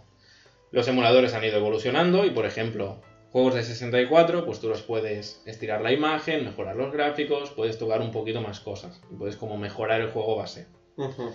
Y la emulación es una cosa que es una cosa que yo apoyo, pero también, como hemos hablado con Alan, es una cosa que a veces puede crear un poquito de piratería.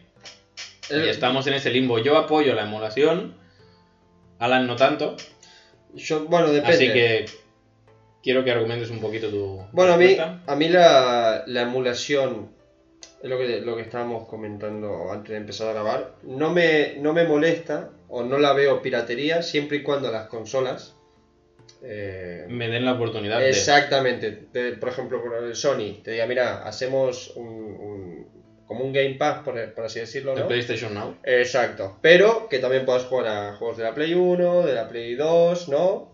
Claro. y que me ponga, yo qué sé, 50 euros al año, 60 euros al año, no sé, eso me da igual. Pero lo que Sí. voy es que tienen la posibilidad de hacerlo por, por ellos, por el medio de ellos. Si Sí. no te dan la opción, Emula. ¿Y qué vas a hacer? ¿Te vas a ir a Claro, Japón a yo- comprarte una Play 1?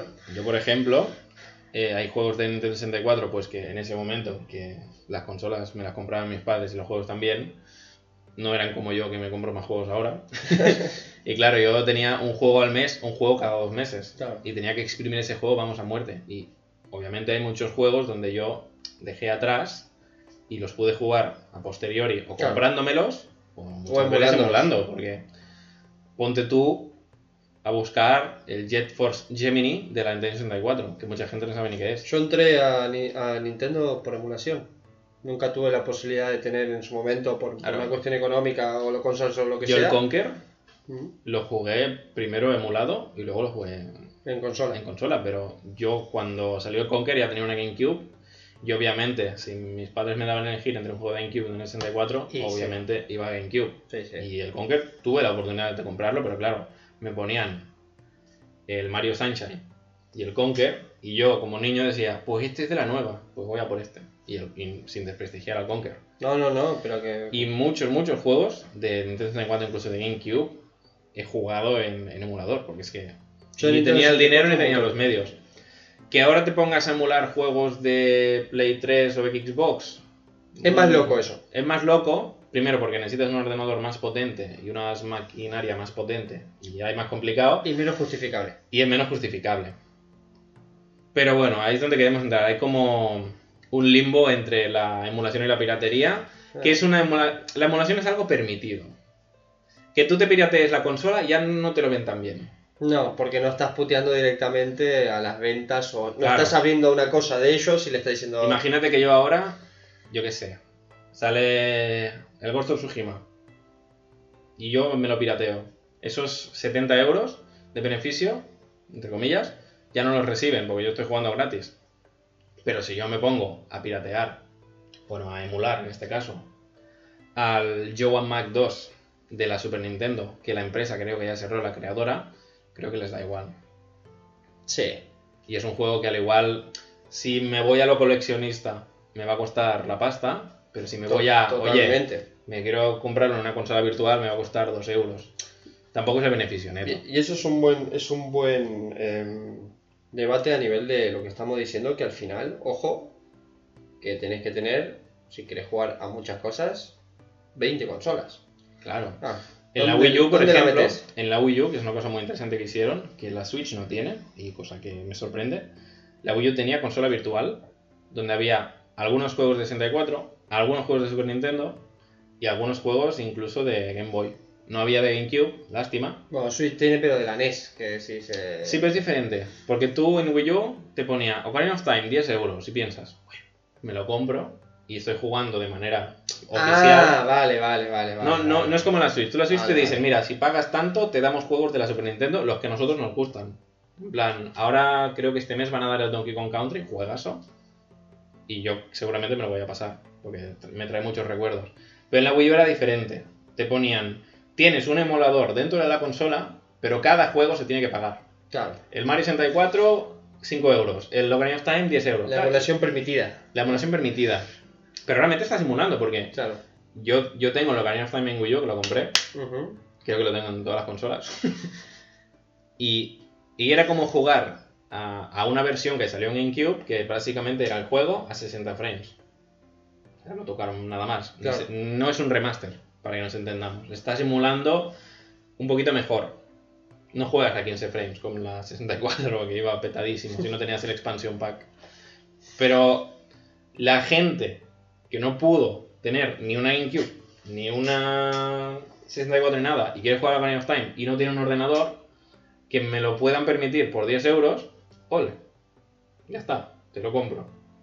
Pero claro, si no tienes los medios y quieres jugar ese juego y no te dan mucha facilidad, porque tú ahora si te tienes que comprar una Wii U o una Switch, ¿qué te compras? Una Switch. Hmm. Y si en la Switch no me das la oportunidad y me debo comprar una Wii U, que están valoradas por la pasta, Es que... para comprarme un juego que me vale 10 euros, me sale más a cuenta emularlo y ya está. Es que ahí es cuando te das cuenta de que... No incitamos a la piratería, incitamos No. simplemente a que, o incluso, a mí a veces me pasa que digo, tengo la 64, tengo el Majora's Mask, me apetece jugar al Majora's Mask, pero no me voy a ir a casa de mi madre a coger la consola, venir a instalármela, porque al igual solo juego media hora. Claro. Me bajo un emulador, juego un rato, me lo paso, pero yo esa inversión ya la he comprado. No, no, sí, es, es, es, eh, es una cosa que se puede acabar fácil si las empresas eh, correspondientes... Te dan la facilidad. a- o, o la facilidad o se ingeniaron una cosa para que se pueda jugar a todos los juegos que sacaron hasta la fecha, o por lo menos los más míticos, ¿no? Sí, como está haciendo la Xbox. Con el Game Pass. Game Pass hay juegos de la primera Xbox. Xbox, eh, Microsoft acaba de demostrar que se puede hacer. Y que encima Es rentable. lo, lo, lo, lo- lo peta. Ah, tú imagínate que a mí, a mí, lo que decías, Nintendo, 40 euros al año y puedes jugar a los más míticos de GameCube, 64, Wii y tal. Ah, de cabeza. Wii quizás pero- no, porque por el mando y estas mierdas. De cabeza. Pero de GameCube para abajo, 40 euros al año y te ponen, yo que sé, Batenkaitos, Star Fox, Adventures, luego te meten el F0 de 64, el Super Mario World, Metro Prime y todo esto. Metroid Prime. Metroid Prime son unos cabrones, porque seguro, como que está a punto de salir el nuevo, te van a poner en una colección y dirán, ¡Hala! 40 euros. Sí, sí, sí, sí, sí. Que yo quizás me la compre. Seguramente. Porque ya lo tengo en Wii y ya lo tengo en GameCube. Pero son juegos que, por ejemplo, hablando de Metroid, el Super Metroid está en la Switch. En el servicio Mm. online este que tienen. No les cuesta nada subir el listón un poquito y meter una 64. No, Yo no. creo que la Switch puede con juegos de 64, ¿eh? Yo creo, ¿eh? Yo no sé por qué tarda tanto Nintendo en hacer estas cosas. Es como que tiene una metodología de hacer muy... Les cuesta dar esos pasos, ¿no? Yo creo que ahora en la Switch sacas eh, el Nintendo Switch Online que puede jugar a GameCube y a 64, aunque sea 10 juegos por consola, ya está. La gente te lo paga. Porque de esos 10 juegos, dos, una persona serán juegos míticos para ella. Y pagar 40 euros para poder jugar a sus dos juegos favoritos, más otros juegos que nunca ha jugado, Sin tener que comprarse una consola, sin tener que movilizarse. sin y de juegos que ahora no puedes sacar un valor, porque realmente cuando tú compras coleccionismo, no le estás comprando a Nintendo, estás comprando a alguien a que lo tiene particular. y ese dinero se lo lleva otra persona. Si tú quieres sa- seguir sacando beneficio de, No, no, más Wind. Waker, de Mario Sunshine y estas cosas, Es la de, forma más sencilla. de hace tiempo, haz una plataforma de streaming. Sí, sí, sí, sí. Es que yo, la pagaré. Es la solución más rentable y más fácil. A mí ahora, por ejemplo, me, me das a elegir, mira, ponte a jugar al Wind Waker en ordenador, o la Switch tirado en el sofá, o cagando. Y sí, Me, lo pillo en la Switch. totalmente. Aunque sean 40 euros a- al año. Ya los amortiguaré, no te preocupes. Sí, sí, es que los amortiguas. Si lo hacen bien, los amortiguas. Otra cosa es que sean 40 dólares y tengas tres juegos en la consola. Así, métetelos. Bueno, pero empieza con tres juegos De Lanús. y, lo- y los, vas a, y los vas añadiendo. Sí, sí. A ver, En, Nintendo. En PlayStation Now, Espabilate. en PlayStation Now, aunque sea por streaming, que para mí es una cagada, Sí. están todos los God of War. Todos. Pagando 10 euros al mes, te puedes pasar todos los, los God of War. Luego te das de baja y por 10 euros te has pasado todos los God of War. Pero saca el tiempo, ¿eh? Para pasártelos. Porque son bastante. Porque son el 1, el 2, los de PSP, el Ascension y el de Play 4, el 3. Qué buena saga. Yo en el confinamiento. ¿Le diste al 2? Sí, sí. ¿Te lo pasaste? Sí. ¿Te gustó? sí. Guas. Me gustó más el 2 que el 3, pero el 3 es muy espectacular. Pero luego juegas al 4 y se te borra todo lo que has jugado Sí. anteriormente. Pero el piensas, 2 al 1 lo, lo- El 1 está bien. le pisa la cabeza. El 1 está bien, pero se nota que es el 1. Ya está. Ese es el resumen. El 2 es, es mortal, boludo. El 2 a mí me, me gustó muchísimo. Pues yo creo que el programa de hoy ya lo podemos dar por terminado. ¿Vale? Es un programa que me ha gustado mucho. Yo me lo he pasado muy bien grabando este programa. Sobre todo porque hemos compartido otra pasión que tenemos, que son los juegos de mesa.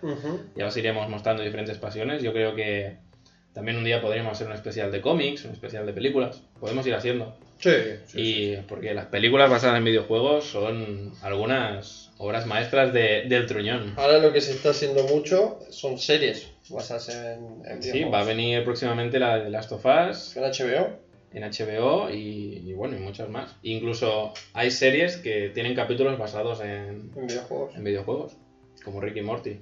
Incluso en, alguna- en algunas partes se basa en algún juego, en alguna película y Sí, sí. que me intentan romper esa barrera.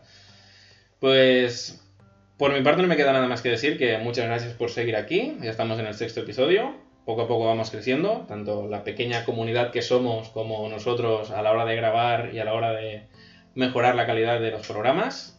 Así que doy paso a las últimas palabras de Alan. Eh, pues sí, más de lo mismo, chicos. Gracias por, por todo. Eh, vamos a seguir ahí siempre que podamos, a intentar mejorar y hacer las cosas un poquito mejor. Bueno, más o menos lo, lo decimos en todos los capítulos, pero bueno, no, no, no queremos que se olvide de que nos gusta lo que hacemos y, y le metemos ganas y, y pasión. Así que nada. Pasión, concordia y amor. y amor por los videojuegos. Y Pues bueno, muchas gracias por seguir ahí y nos vamos oyendo. chao, chao. Chao, chao. Chao, chao.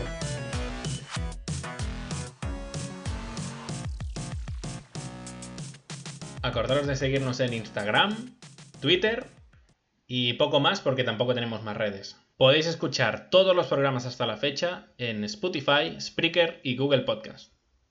Nos vamos oyendo.